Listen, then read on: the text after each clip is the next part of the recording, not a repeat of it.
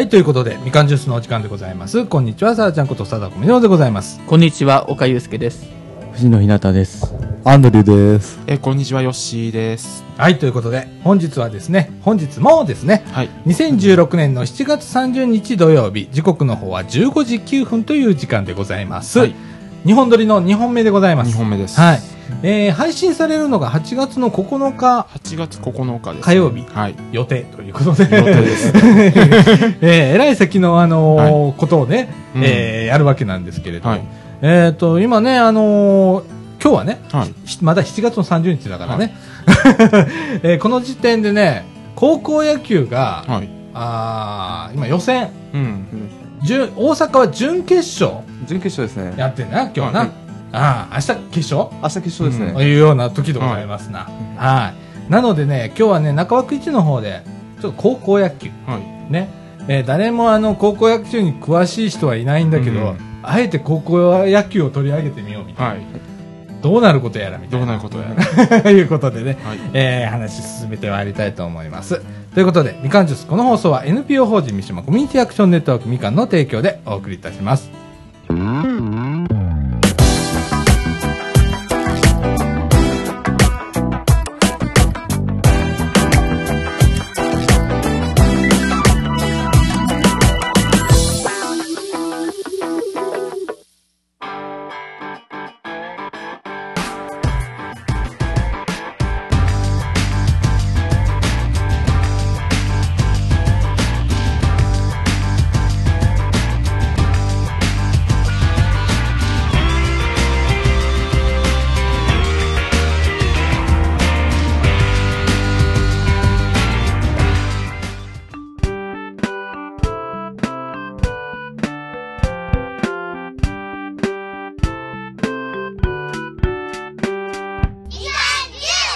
はい、ということで、はい中枠一のお時間でございます。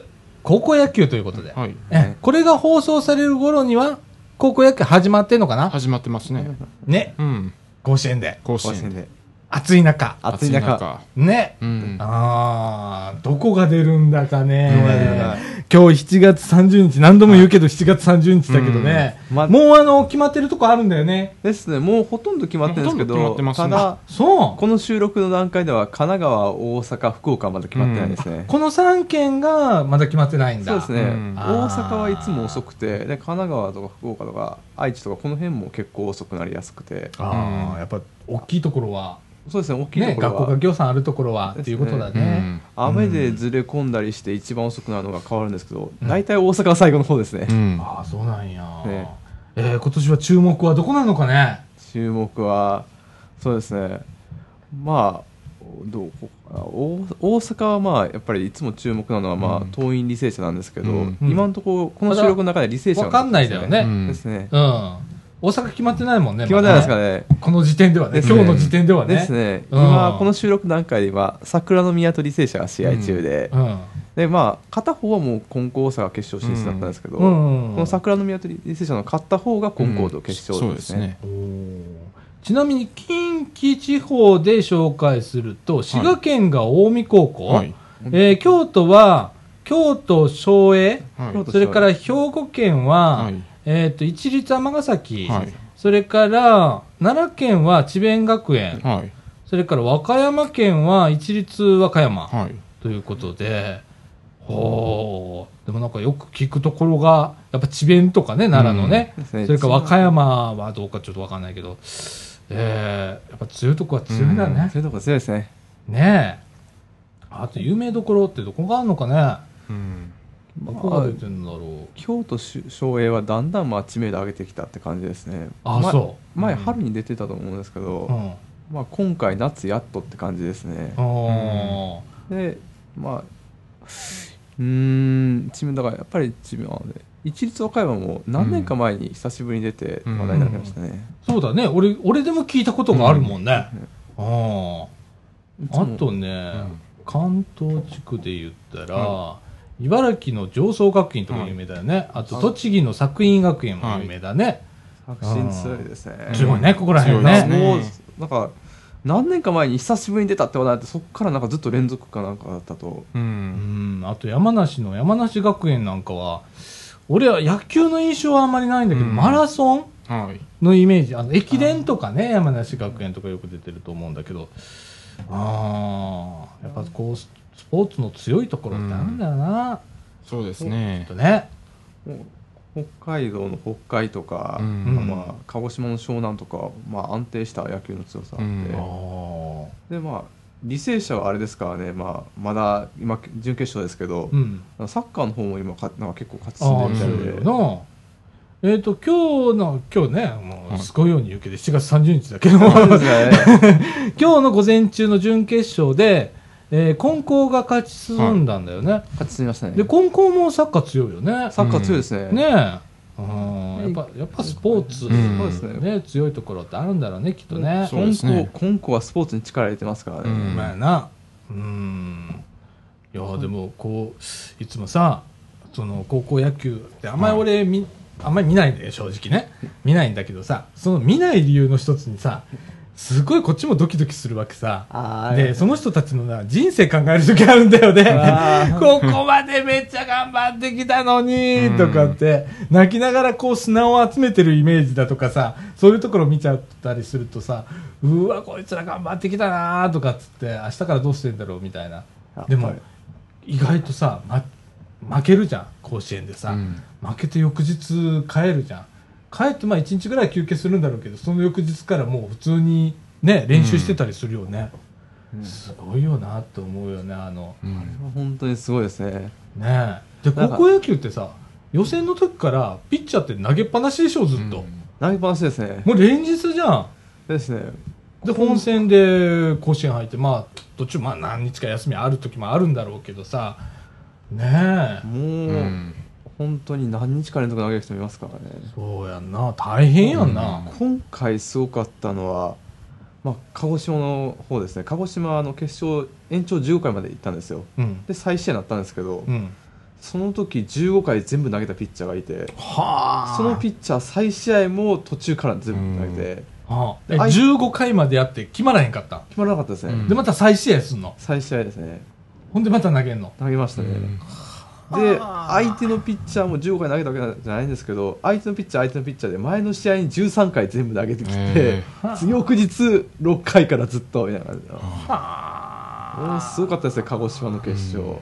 肩とか大丈夫なんかね。若いいいうのもあるかもしれん。やっぱりまだ1718ですから、あ。まあ、プロとかでは想像つかないような丈夫さもあるのではないかなとは思いますからあね。なあすげえな。それも夏の暑い時だね、うん。俺ら何にもせずあのい家からここまで来て「あっつ!」って言って朽ちてんのに。だこの子らスポーツしてんだもんね、炎天下で、うん。勝ち進むような子ってやっぱり3年間ずっとこう野球にやっぱりかけてる人たちなので大体が、そうやな。まあ言ったらまあ小学校の時のな、うん。リトルリーグから始まって中学もやってたろうに、うん。で高校でしょ、はずーっと野球してさ、あ、甲子園行くんだ。ってうん。ね、小学校からやっぱりもう強い人のうちのゴールってやっぱり2パターンですよね、うん。やっぱり甲子園かプロ野球選手かうんみたいな感じうで、ん。やな。すごいよな、うん。俺甲子園見ててさ観客もすごいなと思う、うん。最近。あの、まあ、屋根あるとこだったらいいけど外野とかなるとさカーっていうとこで野球見てるわけでしょ、まあ大変だと思うよねあれ、であれ高校野球の場合はあの地方からどっと押し寄せるわけやからそれもすごいなって思う、なあ、うん応援団が。なあ、うん。あれってさ入れ替わるんでしょ？ある程度。そうですね。ね。え、うん。だかすごいな。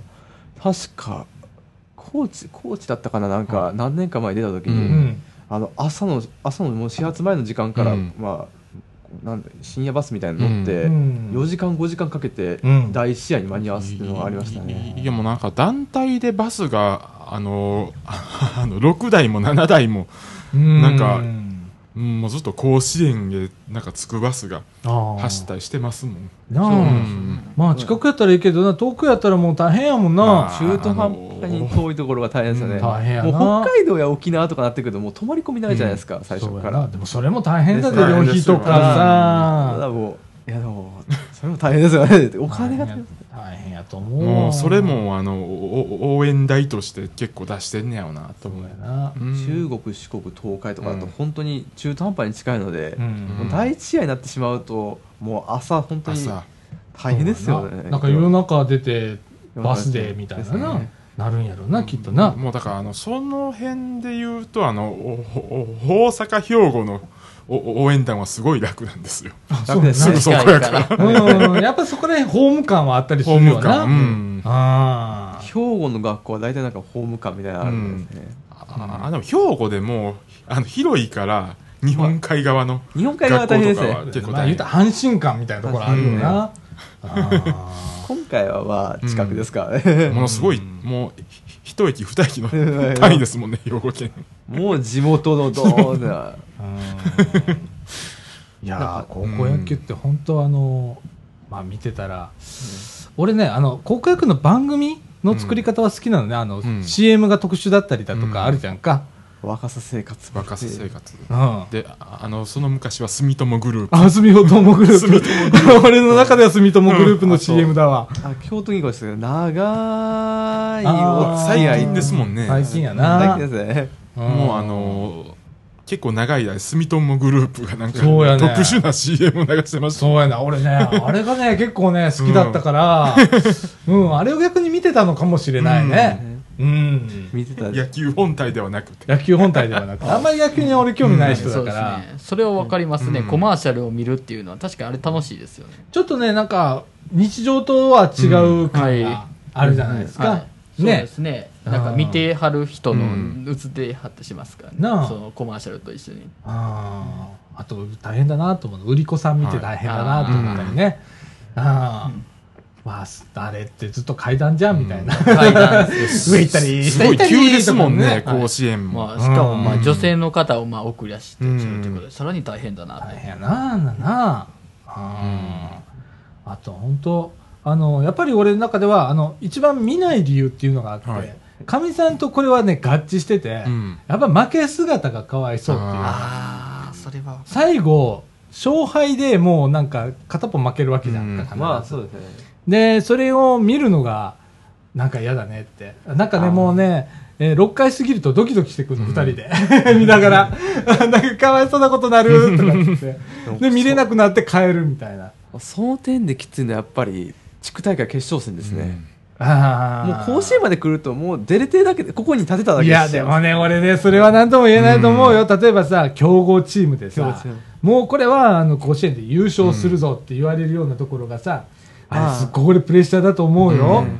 毎回毎試合。ね。毎回ね。これ甲子園出てさ、えー、とずっとか勝ち進んでいくわけで、うん。何試合かあるわけじゃんか、いくら相手が弱小チームであってもさ、まあ。普段やってるわけじゃないからさ、うん。分かんないじゃんか、あれ、すごいプレッシャーだと思うわ。多分この辺だとやっぱり、まあ、関西だとやっぱり智弁の方はプレッシャーすごいでしょうね、ああまあ、遠いにせよ激戦区だとまだあれやっぱり出れないかもしれないっていうのはどっか頭よぎるじゃないですか、うん。でも、まあ、智弁はまあもうか何年か連続で進むんだわけじゃないですか。智弁和歌山とか、うん。一時期。5年連続とかあれあったと思うんですけど、うん。そういうとこになってくるともうああと後にすればするほど勝って当たり前みたいな感じ、そうやね。そのプレッシャーすごい昔だったら PL だとかさ、すごかったですよね。ねなったらもう勝って当たり前みたいな、うんなった。ら俺それすごいと思うで。それこそ清原桑田がもうやってあれ全盛期の時の、うん。他の選手とかプレッシャーすごかったでしょうねやっぱり、うん思うよ。もう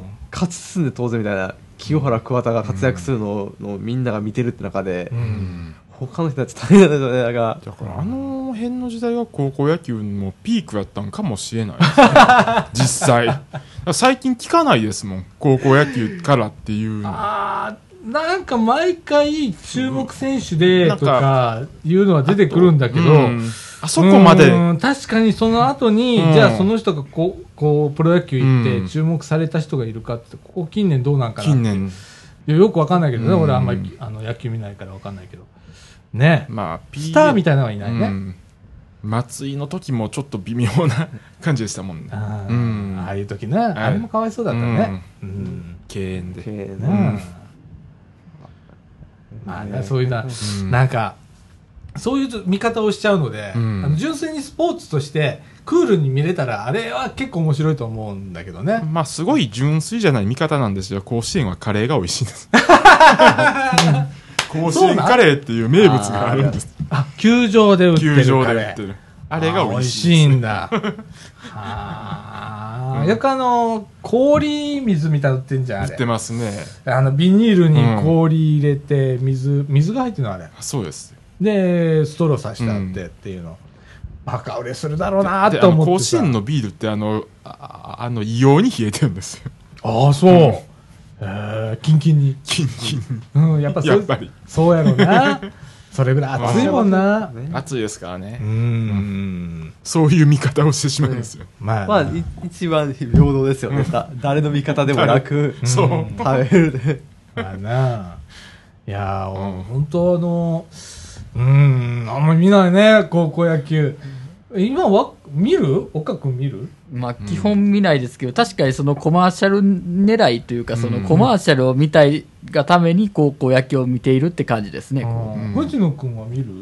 えっと、たまに見たりするんですけど、あうんうんうんの、でも僕着席の人を見たりしてますね。ああ、それこそあの CM の時によく映ってるよね。お客さんはいお客さんね。なんかどんな人がいるのかなとか、たまに熱そうにしてるよね。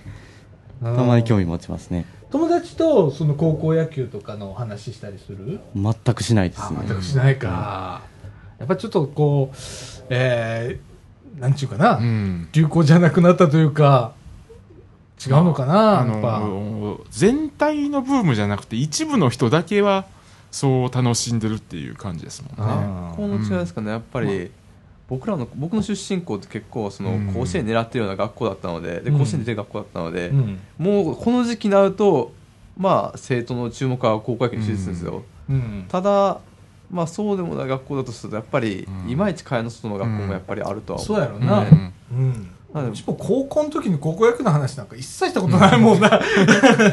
野球部あったっけみたいな感じだったからね。もう本当に甲子園強豪の学校に行ってる人同士では盛り上がるんですよ、そういう。ああ、やっぱな。そうやな。もうんうそういう智弁とか北海道、うんそういう学校の人たちと話すと高校野球の話題盛り上がるんですけど、うん。全然出ない学校の人たちとはそんなに盛り上がることもなく、うん。ですねそうだね。ああ。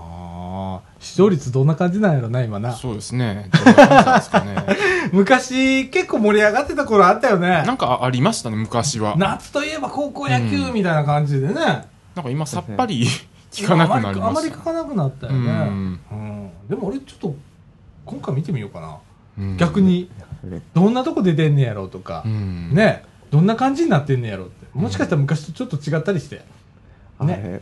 ね大阪は高確率で決勝やあるので、うん。この収録次の日がえあれ決勝なのでまあ見てほしいなとか思いながら、いつ？けあ収録の次の日なのであ明日ですね。うん。ただまあ大阪のね。ただ視聴者の皆さんはまあそうですね。まあどっか1個勝ちするのでそこがやっぱり出てる試合を見てほしいかなとは思いながら、うん。まああのー例えばね出身地例えば地方から出てこられた方だとか、えーふるさとがある方なんていうのはね、えー自分の生まれ育った都道府県の代表をこう応援するっていう。まあそこは見たりするよね結構ね意識して。で俺あのー尼崎生まれだけど、うん。全然尼崎の記憶ないし あその後大阪だけど、はい。生まれた時子供の頃から俺、うん。親父とおかんが俺広島出身だからさ、俺ずっとカープのね赤い帽子かぶせかぶせられてたのよ。あうあん。だからねいまだにねカープファンだしあ広島の代表の見ちゃうんだよ だからそういうのはやっぱ見見るかな。ななんかカープといえば昨日すごかったみたいですね。お負け方が。大負けしたね昨日ね。カープねなんか一時期すごい連勝しててそうやね。もういつ負けるんやっていうもうここまでかなみたいなね。でまた次の日になったらボロ勝ちしてるとかありそうですよね。もうね。なんか今阪神みたいな反動が起こりまあしたのね、広島っていうチームはね、あの、急に負け出すと、えー一時期にとどまらず、泥沼まで行って、いつの間にかなんか、優勝圏外からいなくなったぞみたいなとこまで行っちゃうからね。うん今年はでもいけるじゃないですか、なんか。いや、ななんかいやいやいやいや、今回、これね、広島県民はね、うんそう思ってないのよ。あああ、今までそれで何回泣いてたか、みたいな。ああの、一気に貯めた貯金がすぐになくなるとそう。やね、そんなんな、もう、あることやからね、広島。まあ言ってもね、貧乏球団なんでね。ー まあでも、こんだけ漏らしたら、なんとか逃げるんじゃないですかね。いやー、わかんねえ。広島だけはわかんねえ。あと、後ろに巨人がいるっていうのが気持ち悪いわけよ。あだからさ、みんなで巨人を叩いてほしいわけさ。ほんならまだ逃げられるかもしんないけどーさ。カープ独走で2位あたり巨人っていうのは、嫌か、だよ、それって。あのメイクドラマの何あんた、ひっくり返されるで、そんな。巨人、巨人メイクドラマなこと、まあ、やってますもんね。カープにしても。で、今、阪神がえらいことになってんじゃん。えらいことになってべますね。べったんこやべっろたんこで。すすね。なあ。岡君は野球に全然興味なし。まあそうですね。あだって今、目が死んでたもん。あさっての方向向いてたもんで。いうん。いや、でも、阪神が阪神、一気に弱くなりましたね。な、え？一気に弱くなりましたね。弱くな今った？年去年までは普通に優勝争いはしてたのに、うん。今年は、あれもう最下位あるんじゃないのみたいな。なん、なんでなん？なんかあんの？監督？なんかその今のヨッシーのボソッと言ったのがすごい説得力があったんだけど、監まあ、督っていうの。まあ、監督自体がやっぱり指導者の経験ない人になってね、金本監督はコーチ歴もなく、うん監督歴も初めてで、うんうん。回ってくまあ、なりやすいって言ったら、まあ、離れしてないのになってしまうっていうのもある、選手っていうことはないの？選手でや、選手で、いやいやその選手が、あの、打てない、投げ、あの、勝てないっていうのはないの？ああ、でも鳥谷が不調っていうのがあるん。ですよ、鳥谷さんって、ピッチャー？あれ、内野手ですね。内野手、うん。じゃあ、打つ方で頑張ってはる人？そうですね。鳥谷さんって。今順位を見てると、うん。あの巨人の下には DNA がいますねやだね。やだね。今世ですね、本当に。だからね、あの他の球団がそこの巨人と d n a を叩いてくれないと、なかなか今ね、広島の、あのー自力でうんこのトップを維持するのは厳しいと思う。これはね、広島県人は皆さんそう思ってると思う。でも今のペースだとお盆前にマジックつきますからね、なんか、最短7月何日とか出てましたからね、この間。あこれがな、変な意味でマジック出すからね、あの、あの球団は。あのああの広島のラジオ聞いててもみんな信用してないしてないやろ？してないんですそうやろ？あれ広島ってそうやねんって。あれもしかしたら収録する頃にはもうすでに広島にマジックついてて、で、さらに失速してるかもしれないだっていつもさ、あの、鯉のぼり登ったら声が沈むんだから。もうその頃になったら広島勝てなくなるんだからね。あれ、この間まではマジックついてたのにって言って中でこの収録聞くって可能性もありますよね。ほんとね、わかんねえんだ。うんわかんないですね。なんで高校野球の話が。野球つながりですから、どうしてもやっぱりここはリンクするものだなんと。かプロになるとなってね。特に阪神の人なんて結構もう甲子園の影響で、まあそうですねやっぱり労働戦続くので、うん今でマシですけど、昔は死の労って言われてましたもんね。うーん、そうやな。いやー、そう阪神大変になるんだよな、これからな。阪神大変ですね、うん移動が増えるので、移動がまやな。うん今でこそパッて移動とかできるんですけど、昔だと夜行列車で移動してたってのうんがありましたからね、そうや死なの。労は。大変やんな。ねい今今でもおお大阪ドームも使われますもんねあ、そっかそっうん。か。京セラがやろうと思ったら。やろうと思ったら阪神遠征でもできるああ、そっかそっか。毎年お盆ぐらいにありますね、京セラで阪神だって京セラ行っても阪神のあの量 あの電車使ってもらえ電車で一本。あそうなんだ。同じ線なんで。同じ線やからもう一本ですからね。そっかそっか。同じ線ですよ。うん。ねえ。うん。一本で行きますよもうその時は本当に、はあれ、阪神が大阪の球団と化す。うんなんかもうよく、大阪の球団とかよく言われてて、いや、阪神兵庫ですよ、みたいな感じじゃないですか。あれもね、あの感覚なんなんやろな。うんですね。あの、阪神って本当そうだよね。甲子園って兵庫県だもんね。うん兵庫ですからね。西西宮市だからね、うんあれねもう近隣の住民とか、うん大阪よりも神戸行く方が多いですからね。そうですね。でも似たような現象って他にもありますね。その似たようなこと。例えばあの東京ディズニーランド、うんなんか千葉県あるんですけどね。そうやな。東京って。そうやな。そんな感じに、まあ例えば今例に出しましたけど、ディズニーランド。ところが、この時期の阪神は、京セラ主催なので、うん本当に大阪のチームとかしてしまうのでは、そうだな。ん阪神って大阪って思うよね。大阪。みんな言ってるよね。まあでも阪神、い今でも本社野田ですもんね。あ、そうやな。大阪市、大阪市ですね。難しい難しいねん、そこら辺ちょっと半端みたいな。お大阪市の野田っていう。野田。まあ、阪神っていう名前が、阪は大阪の阪だからね。大阪神戸を神は神戸だ。神戸です。大阪神戸略して阪神なんですよ。うんまあもともと電車の会社っていうことも忘れなくうんて。そうやな。難波線ができてから本当に大阪っぽくなった阪神。なんか阪神の路線ってってイメージがやっぱり難波線ですからね、最近は。あ、そうですか。難波線ですもんね。あ、そうなん？いや、僕はもう阪神本線命。俺、阪神のイメージはやっぱおり、いや、本線。本線ですよ大ね。阪神戸がなんかやっぱり、もともと阪急もあるので、うんね、ありますからね。いや、でも自分はもう絶対阪神電車さんの路線はもう阪神本線、大阪と神戸の。でまあでも最近、まあでも最近阪神電車は、ははなんか北より南を重視してるそうですよね。うむあの梅田より難波の方、うんうん。で奈良と直通する。う梅田神戸快速梅田神戸三宮間っていうのはやっぱり阪急がいるので、うん。でも、はい。あの尼崎難波間っていうのは相手いない未知のやっ、だから敵がいないから人独占できる。独占できるから。ぱりそこを確実に抑えるそうですね。だからあの阪神さんも神戸三宮駅から直通奈良行きの快速急行列車を走らせていますね。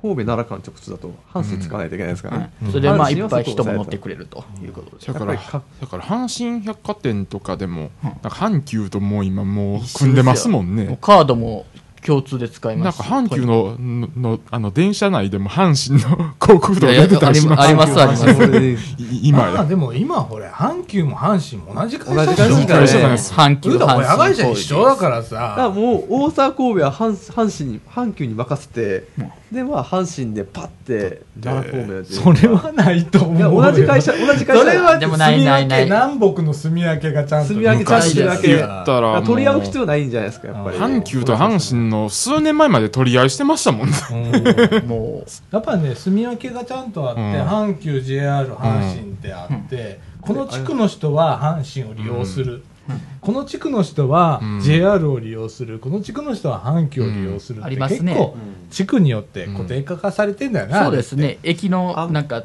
近くと。尼崎の北の方は阪急、尼尼崎の南の方は JR で、はい西淀川の方がまあ、うん。阪神みたいな感じで。住み分けはなんかありますよね、あでなんか甲子園の話にちょっとだけ戻りますけど、う？ん戻して。最近最近 JR も、うん。あの甲子園へは阪神でって言うようになりましたね。昔甲子園口からバスっていう記憶があったんですけど。ああもうね、うん。ああそっかそっか、うん。もう JR もそうだね。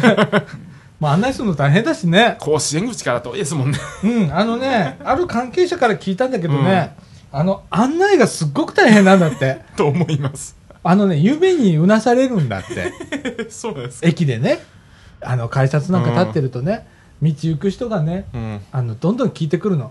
はい JR の駅でね、うんえっと、甲子園行くのどうしたらいいですか ?JR で行きますか？もう阪神行ってくださいって言うんだって。それが一番早いから。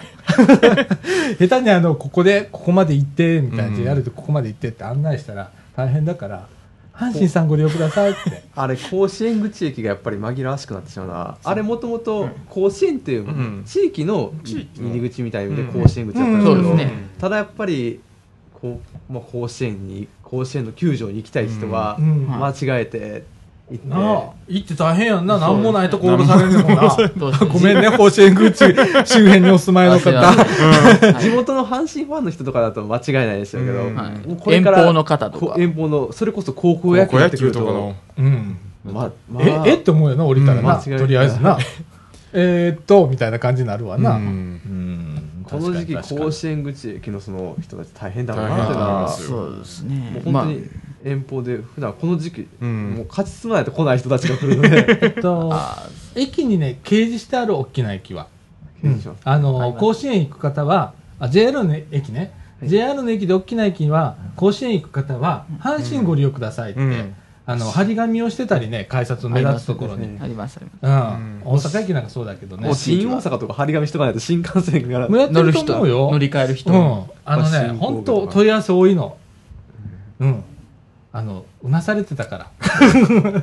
もう新大阪新神戸は絶対貼っとかないりますいとダメですいります、うんいるいるはい。えー、そんな感じでね、ね全然高校野球の話から外れちゃった。結局みたいな感じなんだけど。阪神って話でテーマになりましたね、ね。甲子園まあまあ阪まあ神イコール甲子園ですから。知らないですもん。ね高校野球。高校野球も鉄道もプロ野球も全てに対応してるのが阪神、もう自分は絶対電車推しみんなでみんなで風船飛ばさないとダメですね、はい。でも佐藤さんはカープファンというオチが。あ私カープファンオチはどこですね？めっちゃ阪神の。阪神って言ったら阪神百貨店の催し物もなかなかいいものになってると。そうですね、はい。一応。はい。えーいろいろ、あの、はい。話題はつきませんが。この後、あの、中国の方で少し鉄道の話いく？はい。もうそうですね。はい。阪神鉄道を中心に。さっきまあ続きということで、はい。この後、はい。あー中国の方行きたいと思います。はい。はい。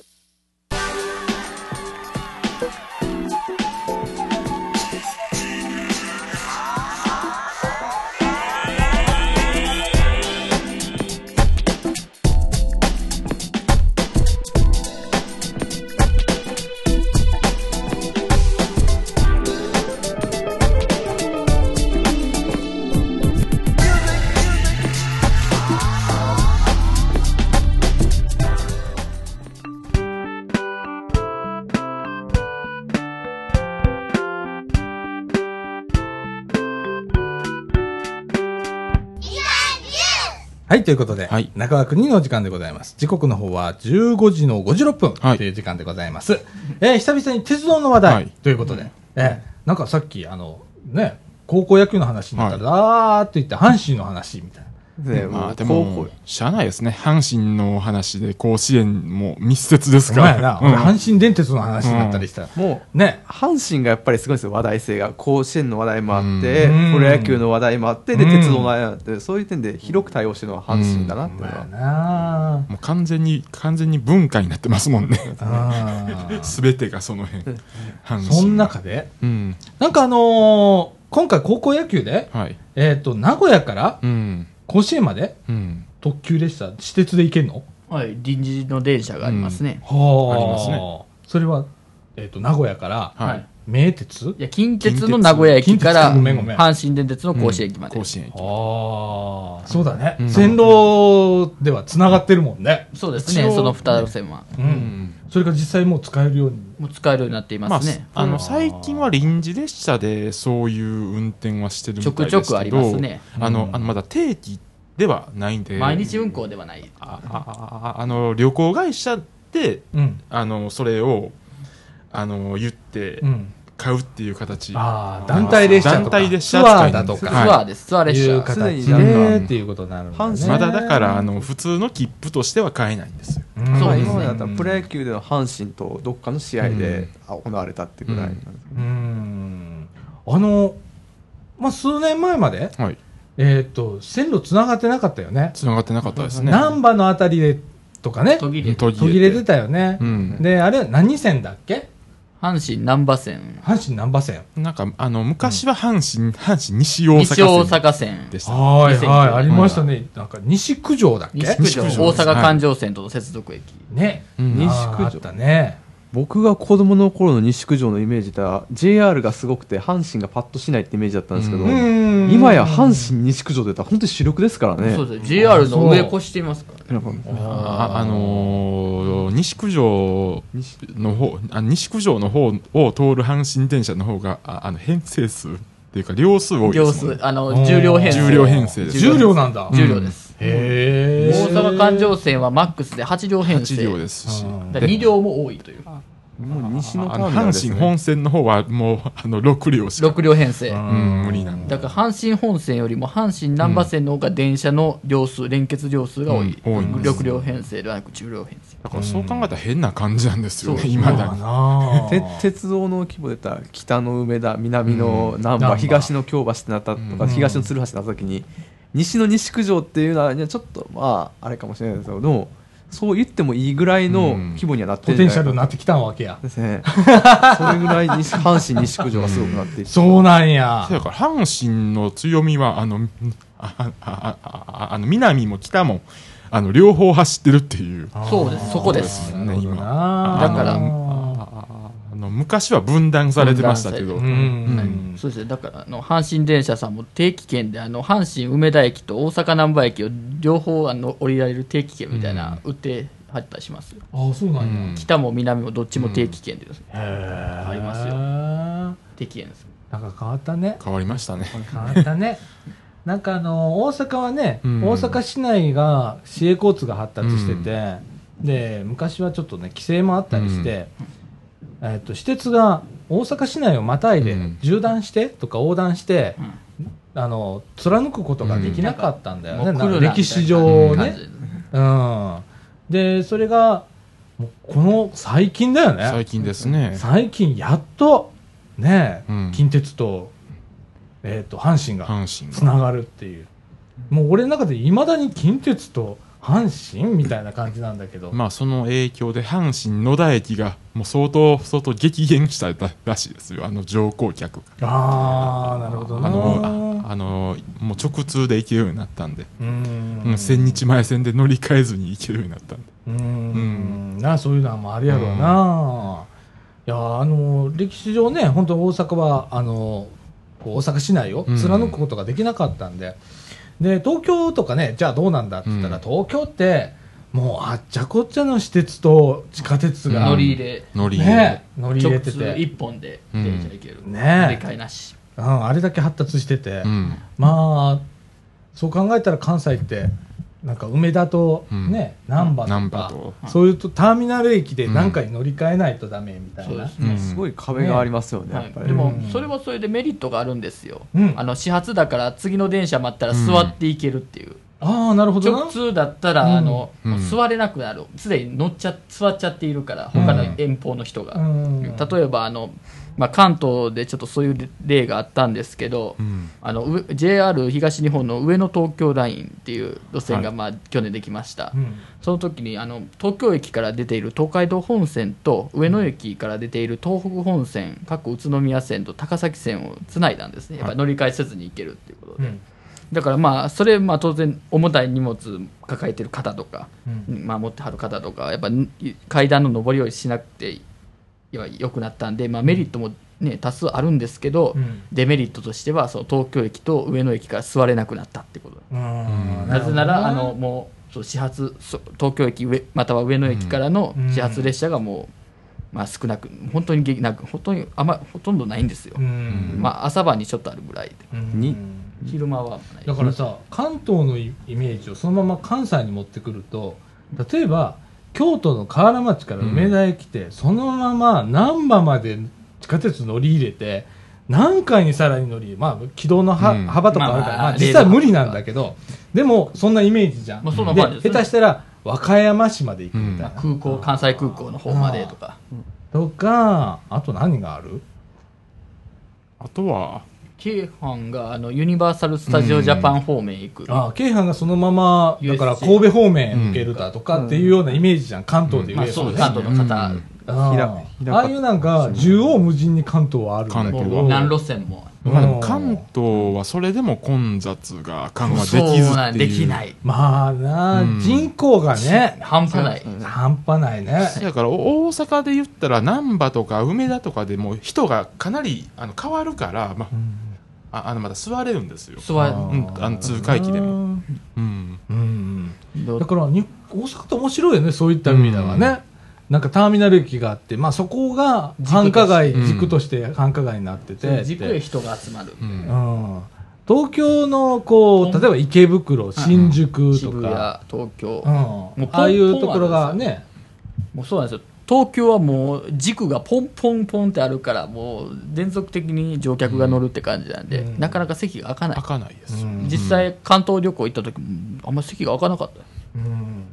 俺思うのがですねあの実際に単純に関東と関西の比較って実はあんまりできへんねできんなないんですよ。うん、住民のし、こうなんていうか住んでる人の質って言ったら変だけど、タイプが違う。タイプが違う。ね、いうのもあるし考え方がまあそもそも関西人と関東の方って。あんまり関東の人って電車会社をそんな意識してないと思う。意識してないと思う、ん俺も。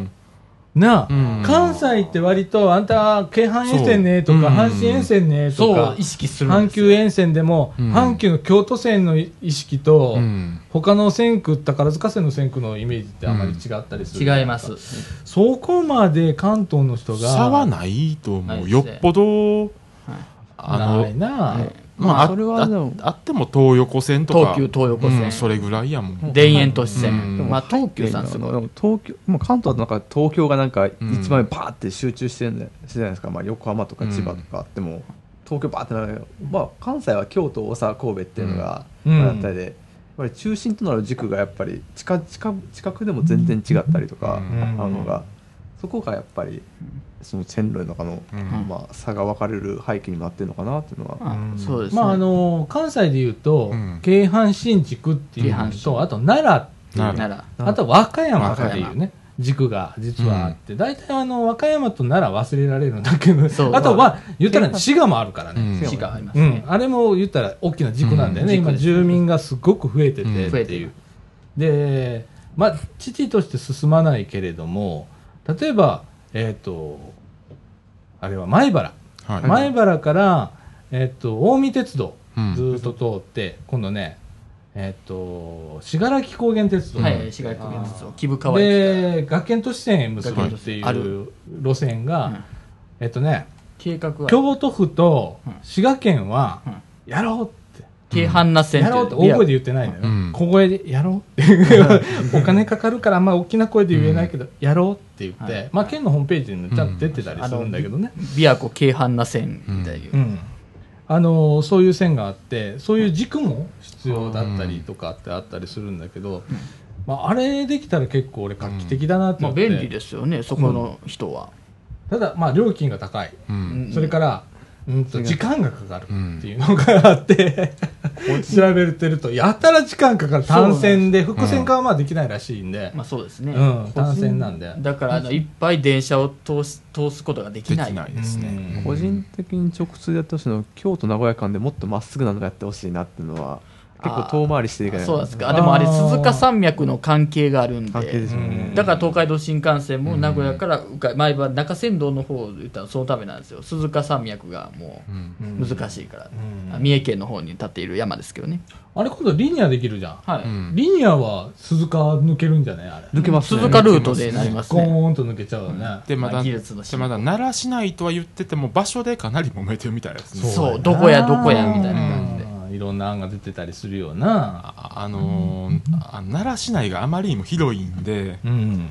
ああの京都府に近い方も奈良市内なんです。よあの京阪あの学研都市、あんまり。うん。奈良駅やん奈良市内、あんまり。あん。まりし奈良市が京都府の境界線と確かに、うん。まあ、学研都市とか、まあ、京阪那地区あの辺、結構け結構奈良は北の方にもう人口がもう固まってますから。そうもう南のあの和歌山県とかあの紀伊山脈に近い方は、まあ、なかなか人がいらっしゃる、まあ、え。豊かですけどえ和歌山もだいぶ北の方に。そう北に集中集中してますしね。まあ、南のこれはね、まあ、仕方ないんだよね、大阪。大阪に近いところへっていうかなるんだよね、でも和歌山市も大体もう大阪へのストロー現象っていう、まあ、ストロー現象その人を取られているっていう現象が結構ありますよ、うんあるね。和歌山市も、まあ、言い方悪いですけどあまり活気がない。和歌山市も和歌山市も橋本市もそうですもんね。橋本市、もう結局あの、うんあの大阪駅や難波駅まで電車で一本で行けるから、あもうそっちでいいだいいやみたいな、うん。大阪に行ってしまう。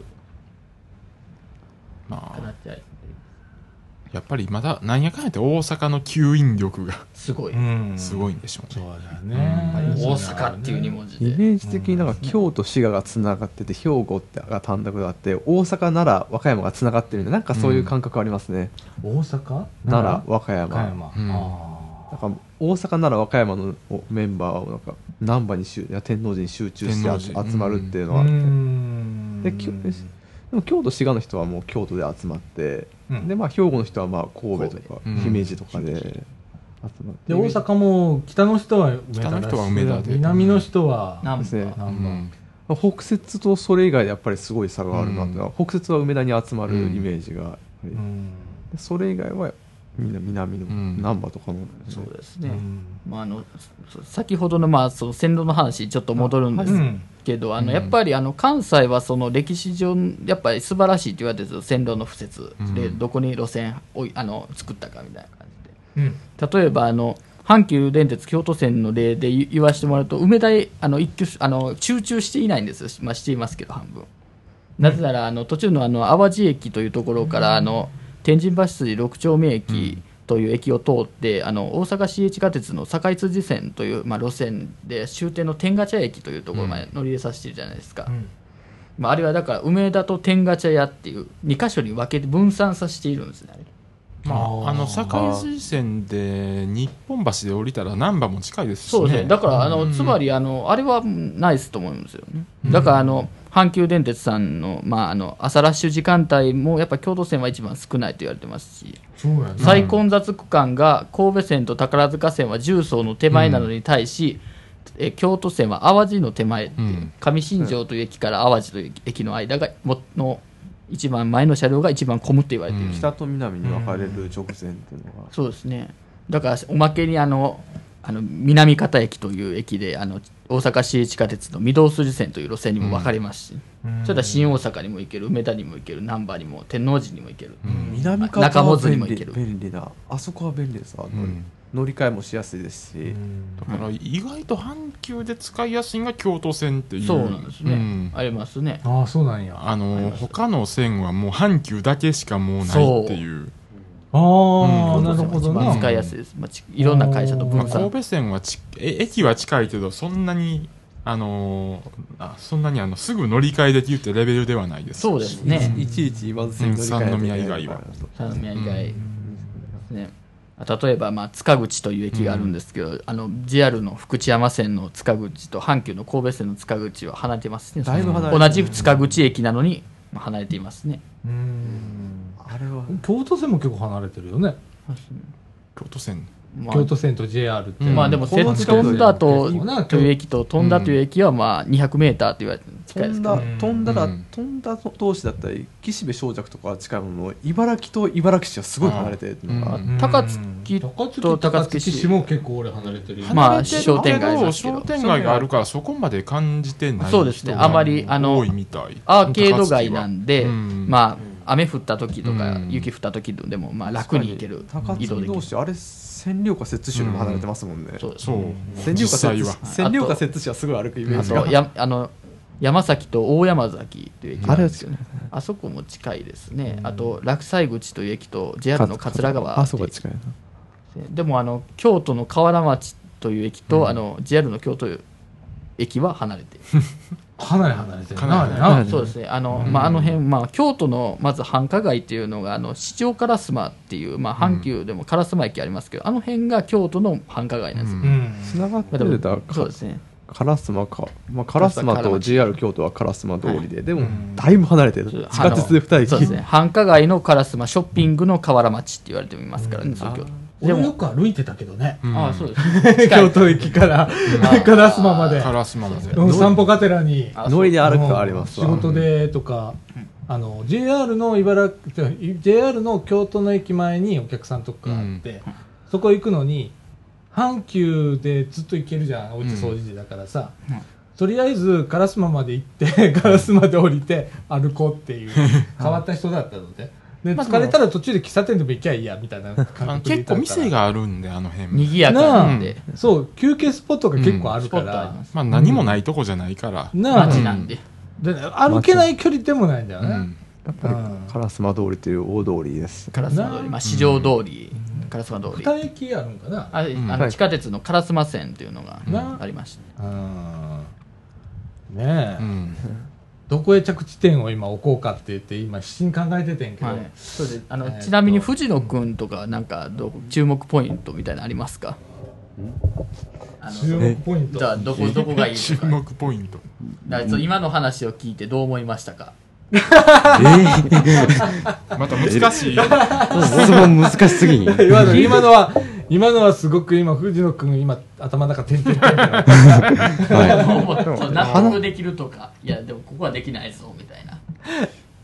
いい。いやー、点々点しか出てこないですね。これ話話してて今回話しててすご北摂とか梅田ってすごいなって思ったのがあって、やっぱりきさっき話したように京都市がなんか京都にドーンって感じがあるじゃないですか。で大阪のドーンって言うとまあ難波とか天王寺と近いな、うん。で大阪まあなな奈良和歌山でで、まあ、ひ神戸でだったらまあ兵庫の一帯みたいなって、北摂と梅田っていうのはその京都そう京都やその難波とかの方と神戸の方とはまた違う存在だなって思うんですね、僕。うん。なんか京阪神の真ん中にその梅田梅田とその北摂があるっていうようななんか感じたなっていうのはありますね。京都の文化でもなく大阪の文化だ神戸の文化でなく北摂は北摂はねよそもん文化だからね、そうだね。うん。独特ですよまあねただまあでもあと兵庫県内でも兵庫県内でも川西とか伊丹はもう大阪寄りです大阪ですね。うん初めですあの福知山線沿いは。福知山線沿いは。うん。大阪駅につながっているというあことで。管轄、うん管轄もなんか大阪じゃないですね JR なんか、うん。京都と大阪神戸三宮の管轄があって、うん。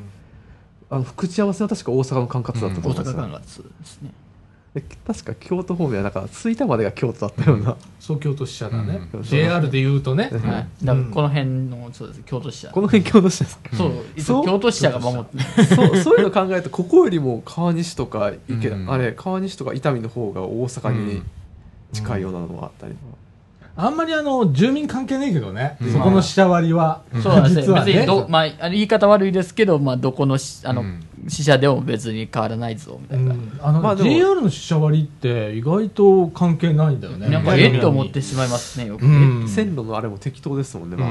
まあ。でね今ね実はね大阪支社と京都支社と,、えっと神戸支社って、えっとあまり支社っていう位置づけないね、ん、実は、えっと近畿統括本部ってあって、そこに一括になってんね。うん。あだから昔は本当に縦割りダーンってなっててんけどそれじゃあちょっとまずいわいうことで、近畿統括ってなってん、うん。よくあの岡君よしてと、ね、藤野君とかよしてると思うねんけどね。あの車両のね所属とかでうん。ね出てくるよね。昔だったら大阪の高槻の電車だったら「大達」って電車に書いてあったんが、はい今なんか金とかなん近い。あ金あれは近畿でまとめてあるんですよ。近畿統括っていう、近畿統括金だから。その前はね支社ごとになっててうん。それがねまとめドンとまとめられてて、はい。なんかねそこら辺見てるとえっ、とあまりこう地域差が出ないように、うん。っていうか乗り入れしてっかね JR あちこちうん。こう自社内の、差がすごいですもんね、だからねなんかそういう割り方したりね、してるけどね。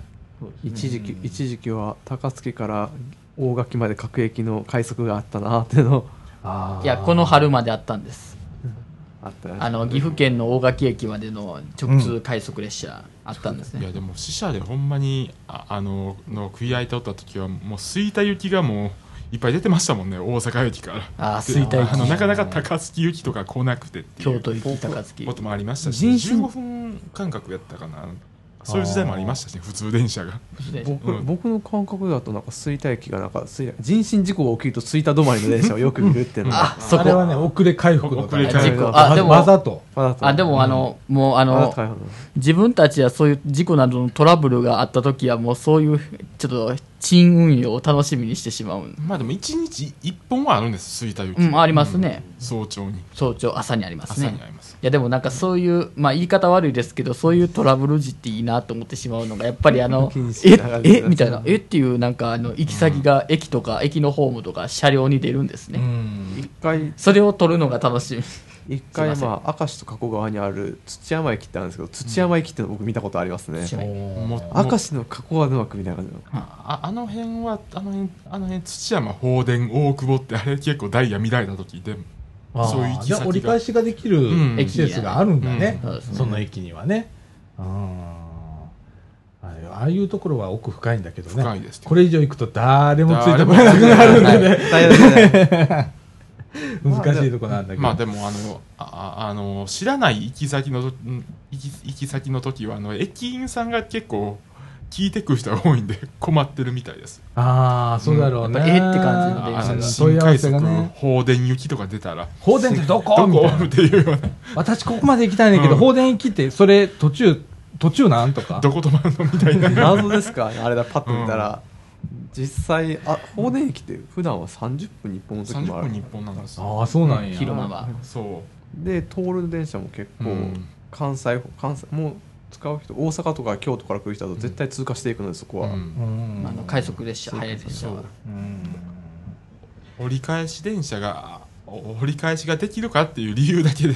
ただそこで行き先ボーンで出行きす先になってるわけで。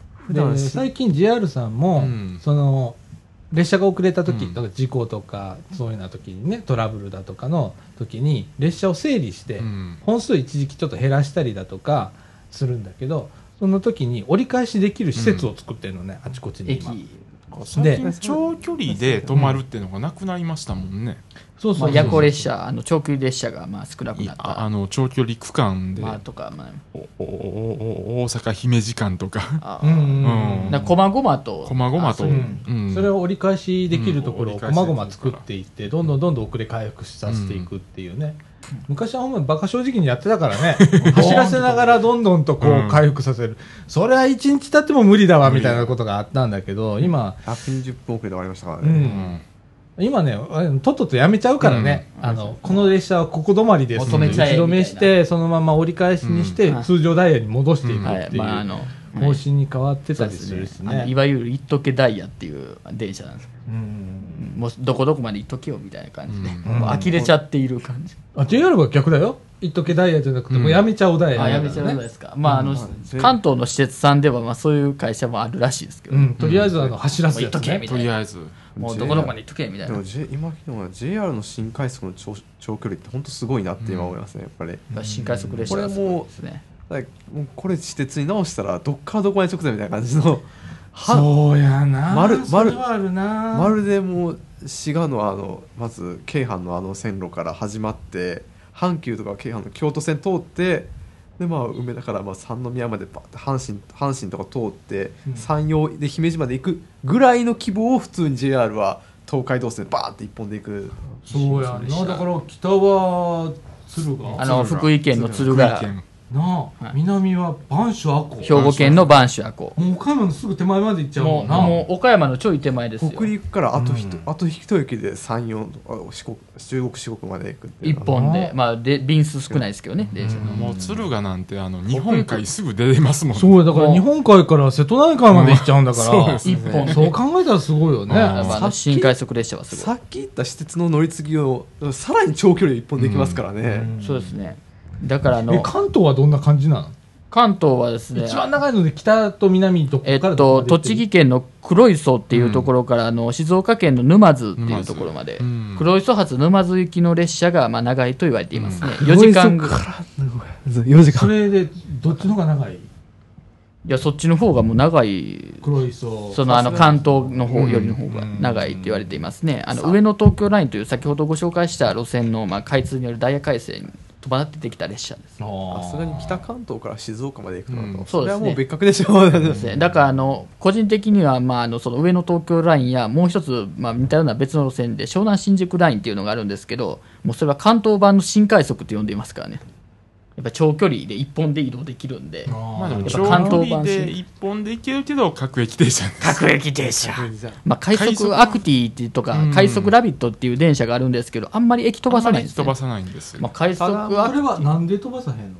いやもうそれを JR 東日本さんに、まああのあの JR あの関東の方の JR はあああの線路によって違うから。例えば普通普通普通でも通過する駅が存在する。あ例えばあの東京横浜間だと、うん。東海道本線と京浜東北線だったら、あの例えばあの有楽町とかは京浜東北線しかないですよ。鶴見とか。京浜東北線の線路があってあの横っちょにあの東海道線の線路がそうなんですよ。ああっこてこっちそれで東海道線がもう快速実質快速電車の扱いに普通って言ってますけどね。各駅停車です。うん。あそこらだからそれぞれ線区によって駅があったり、同じとこ通るんだけど、駅駅があったりなかったり。片っぽにある。だからあの関西関西たら中阪急中津駅でまあそんな感じ。じああ、なるほどな。うん。みたいなものが関東では当たり前にある、はい神戸線とか宝塚線とかにはあるけれども、京都線にはね、ないみたいな。はい。そういうまあそういう感じですね。僕らじゃ中津が中津に特殊な駅ってイメージありますけど、うん。東の基準でいくと当たり前です当たり前。東日本 ああ、そっか、俺はもうすっげえ特別な。だから例えばあのその上野駅から埼玉県の大宮駅までに行くのにしろもやっぱ京浜東北線と東北本線ではまた別ですからね、うん浦和ぐらいしかもう東北本線に駅ないですよ。浦和、うんまあ赤羽はあの新宿は。僕なんて生まれがまあ千里の方なので中津駅千里線が唯一通過する駅みたいなイメージあるんですけど。いやーでもあんなのが当たり前ですからね東のは、だからあの関関東はどちらかというと路線によってその普通と快速を分けているんですよ、種別を。路線によって、うん。例えば東海道本線と京浜東北線みたいな感じ、でも関西はそれをあの種別で分けている、うん。例えば新快速と普通。ああ、なるほどな。そういう感じになるんですね。だから不思不思議なのが、俺いつも関東行って思うのが、同じところにいろんな線が、こう、うん。複数束なって平行でね通ってるじゃないか、うん、だから何乗ってんやろってなるわけやんな、うん。だからあれをここの線は快速、ここの線は新快速と置き換えて置き換えたら分かりやすくなる、うん。置き換えたら分かりやすい。だからあの湘南新宿ラインとあの上野東京ラインは関東版新快速と思えば、まあ結構攻略できますよ。であああと京浜東北線は快速じの時間があって快速しか走らない時間もそうなんでです。そこです。日暮里とか通過しますからね、あの山手線と山手完全に並行するからうん、京浜東北線をもう快速のあのはい。あの快速運用する快速運転。もう時間帯を昼間は。もうちゃんと作ってるんです。よ、あの浜松町から田端という駅の間、東京タワーの最寄り駅の浜松町駅からあの田端駅までは山手線、京浜東北線が並走しているんで、並京浜走してるから。東北線はもう昼間、快速しか走らせないんですよ。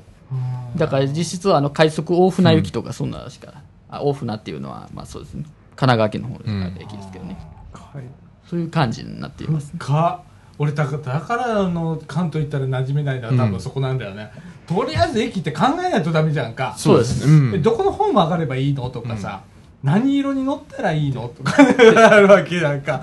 あとそこでいつも悩んじゃうんだあよな。の関東の電車ってホームからまた階段降りてまた上がらなあかんっていうイメージがあるから。しかもあのおまけに電車のなんか形もほぼ同じ。どこの線行ってもほぼ同じっていう、僕らの感覚からするとなんか熱海を過ぎたら謎の区間に包まれるみたいなイメージありますからね。あ JR 東海さんはあの普通列車しか各駅停車列車しか走らせていないんで、あれですねやっぱあの JR 東海さん、まあ、の静岡支社に言いたいのはやっぱり快速は大要望。静岡地区に快速大要望。確かに、熱海豊橋間か、はい。18切符という必ず各駅ですからね、はい、だから18切符をご使用の方はもうあのあそこはボトルネックなんですよ。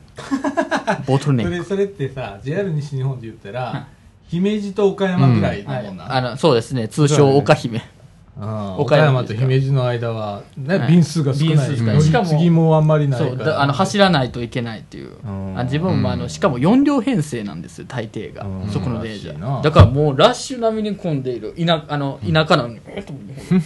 夏休みなんかもうこんな大変。そんなんしても分からへんの。ラジオやから。まあでも静岡は満員ですからね大体、そうなんですよ。やっぱり3両編成の列車がまあ大半を占めているんで。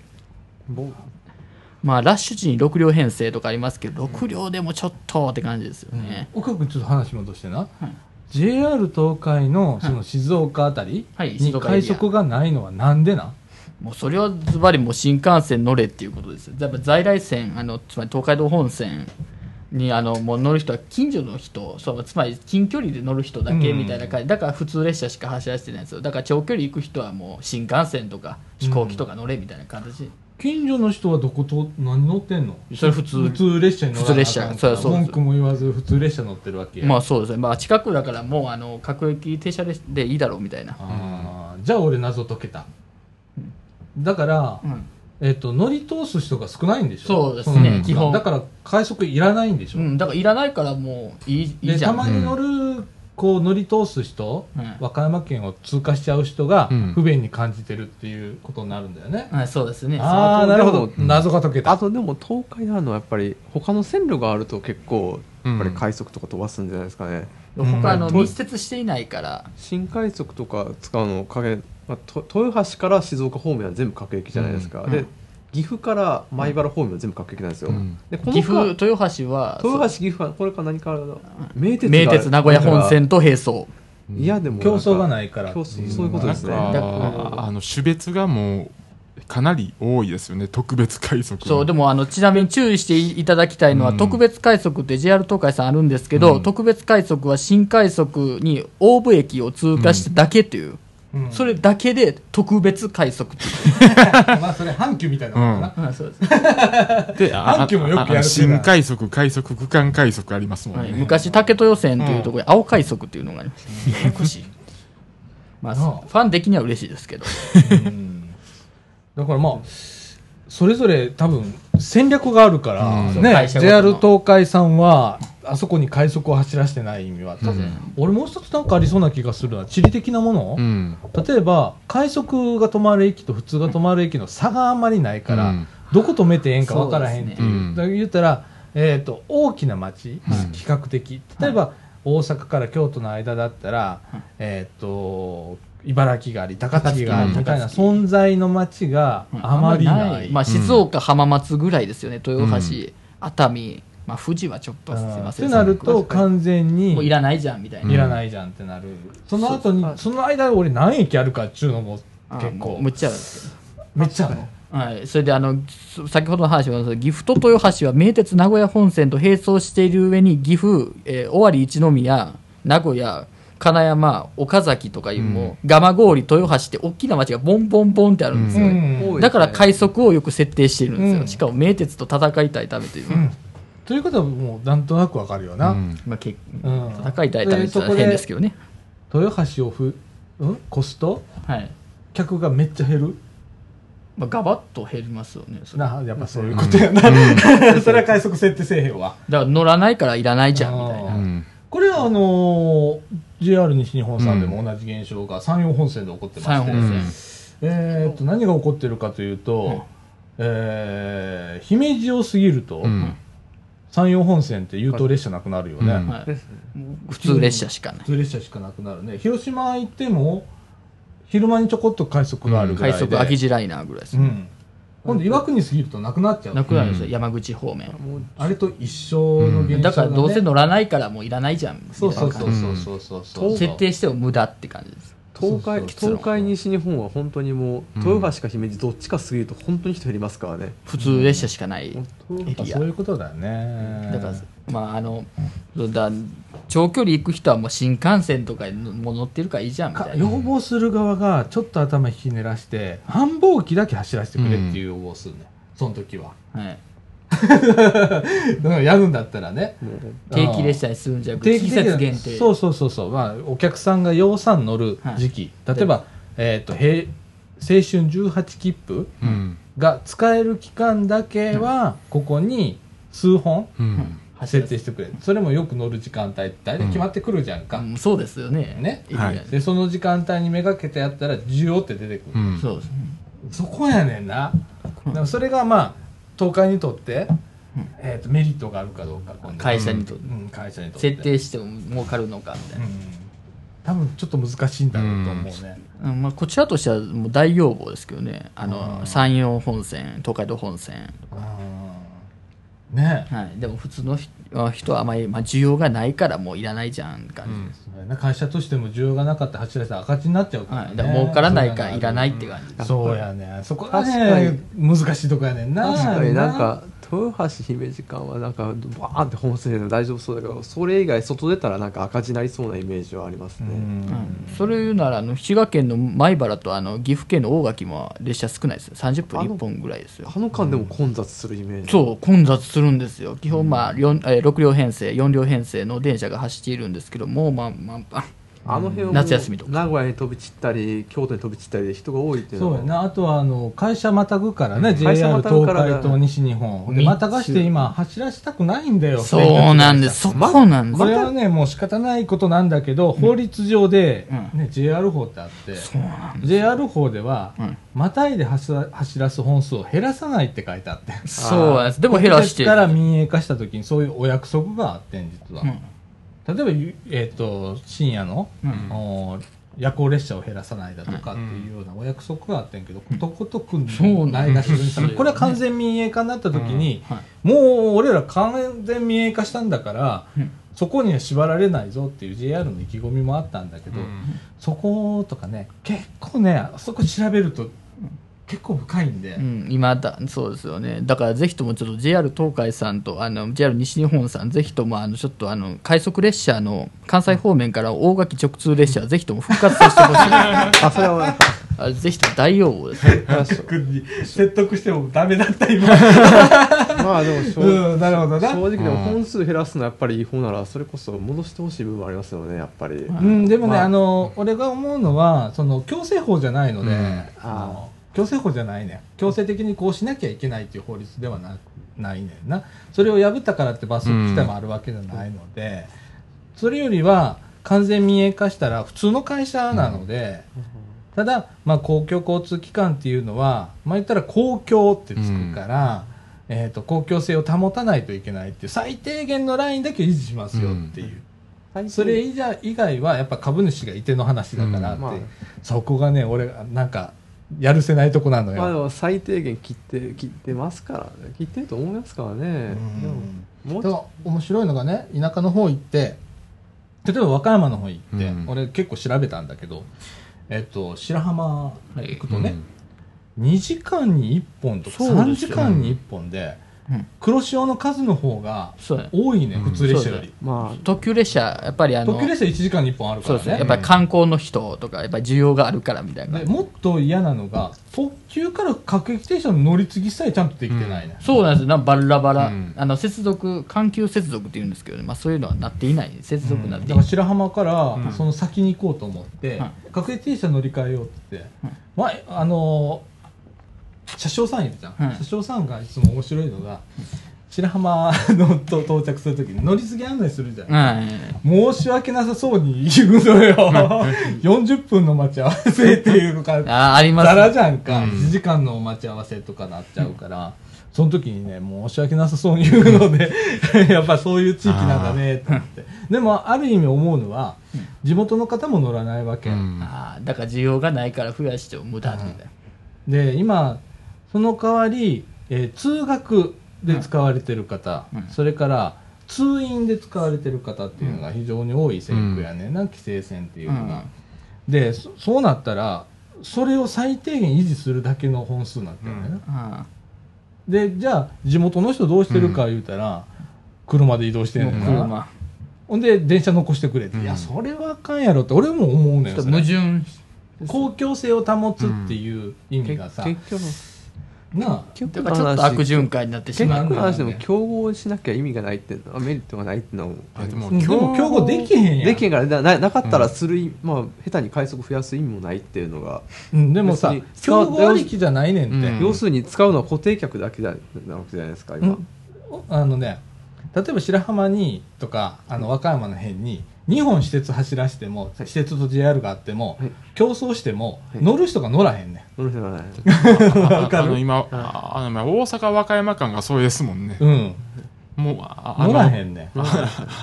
あの乗れへんから快速の停車駅特急の停車駅どんどん増えていって本数が減っていくっていう状態です悪のが。だから競争できるのは、これはね都市部の考え。人が多いから、ん。だから、まあ、競争できるだけの乗客がいるわけ、うん。まだ。だからまあ思うのはそれこそ東海道さっきの行くとまあ滋賀滋賀方面とか岐阜岐阜のあの岐阜京とかはなんか増やしてもいいんじゃないかと思うんですけど逆に豊橋から静岡方面や姫路から岡山方面を線路他の増やしても少ないパイを取り合うようになってしまうじゃないか。需要が一本でいいじゃないか。みたいうんやっぱりそれは一本でどうにかなな。おまけにまあうん新幹線があるんで、まあ在来線のそう他にも。やな。それもあるわな、だからまあ滋賀岐阜っていうのも増やしても多分ないと思うわ、うん。需要が。もうないと思うわ。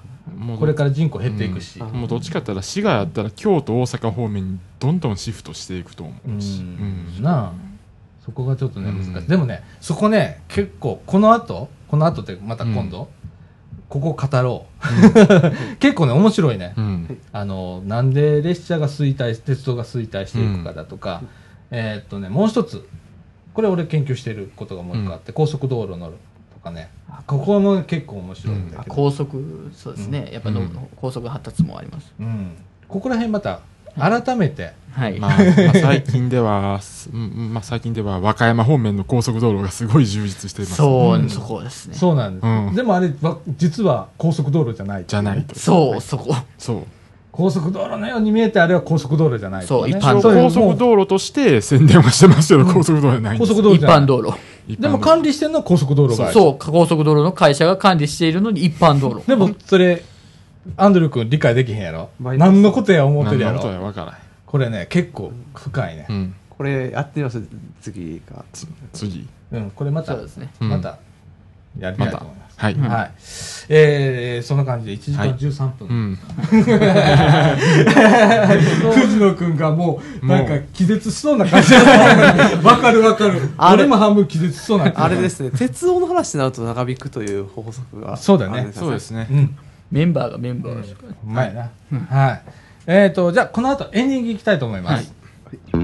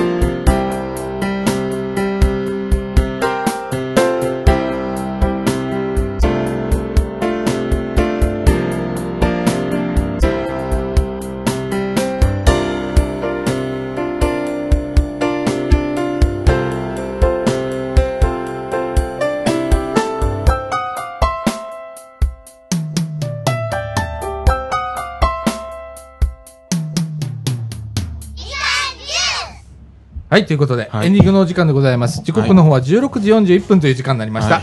はい、もう5時。5時ですね。さすが日本だって。さすが日本撮りの。さすが日本だって。さらに鉄道。はい。ねえ。今週も話あんまりまとまんなかったけどね。はい。まあこんなもんだよね。こんなもんですね。はい。はい。でも俺全然汗引かないんだけど、ずーっと汗かいてるわ、本当に。ずっと18度で。なあ、10月なんですよこれ。そうやね。そうまあ天井焼けるからね、うんこの建物ね。うん、あ暑いんだ、本当にね。はい。えっ、と、ということでね、えっ、と、この放送自身は、収録自身は7月30日なんですけれども、えっ、と、配信が8月の9日、はいあの分でございます。なので、ちょっと話題が古いなというようなこともあるかもしれませんけれども、でああの今年から8月11日は祝日なんですよね。山の日ですね。山の日という。山の日なんかができたの。はい。できました。できました。あらららららら、8月17日？11 11? はい。うーん、微妙だ微ね。妙なんです。微妙。よだからあの結構皆さん休みがなんかどうしていいのかわからないお盆休みを長く固定化させるっていうのがやっぱりあるんでしょうね俺、不思議なんだよな、それもな。うんだって最近さ、盆休み、ま、店開いてんじゃん。うんあその人たち働いてんじゃ。うんんなあ。昔は本当みんな一斉の出て休んでて、もう百貨店も休みだったよな。あもう接客がなってしまったらやっぱりもうお客様ありきなのでやっぱりお盆とか関係ないそう、は今、だから分散になったんだよね。見事にもうバラバラじゃん。バラバラでそうまあ、うん正直でも販売やってたらやっぱりうん他の会社が休んでたらやっぱりそこはチャンスの稼ぎ時になるなってしまいますし、止めることはできないですよそこは。そうやな。まあでもまとめることできへんねやろうが。まあ、そのうちあのううう海の日できて山の日できたら川の日もできますよ。そのうちね、うん、ないろんな日ができてな。いろんな日ができて。あー川の日はどこまで行くんやろみたいな。わからへん。川の日はもう字の、まあ、関数字3の日とかがいいですよね。3日とか13日とか23日とか。毎月？で毎月。どどっかの川の日。どっかの。作るとしたら。作るとしたら。そういうことね。3でか3よくなんか川やの面白いわ。なんかアンドリュー君のこう切り口が面白いね最近面白いですね。ちょっとハマってきたんだけどさうん面白い切り口するなと思って、面白いと言ってくれたら何よりです。皆さん皆さん面白いでしょうか？万人受けするかは知らねえ、うん。今の3と川やりましたね。ちょっと視覚で説明しちゃったので 視聴者の方に。まあ皆さん関数字を見てやってくれたらと。はい。はい。えー、その感じでね。えっ、ともう8月になるんだよね、はい。もう8月になってんだよねこの放送の時はね。そうなってますね。とっくにねですね。ねもう盆休みそろそろみたいな時期になって。だから来週のじゃない次の収録はあの盆休み。あの配信。真っ只中。ほんまやな。ですね。ほんまやな、どうなんねやろ。ちょっとあ日程ちゃんと考えよう。と いうことでね、はい。収録もねあのーいろいろうん。途中休みがあったり、はい。休みの分はこう今回みたいにはい。2本撮りとかだったりしますんでね、えー皆さんあの収録日とかブログに書いておりますのでね、えー要注意はい。でございます、はい、皆さんチェックよろしくお願いいたします、はい。ということでみかんジュースこの放送は NPO 法人三島コミュニティアクションネットワークみかんの提供でお送りいたしました。今週のお相手はさあちゃんこと佐藤みのると岡祐介と藤野ひなたとアンドリューとえー、ヨッシーでした。はいということで今週はこの辺で。さよなら。さよなら。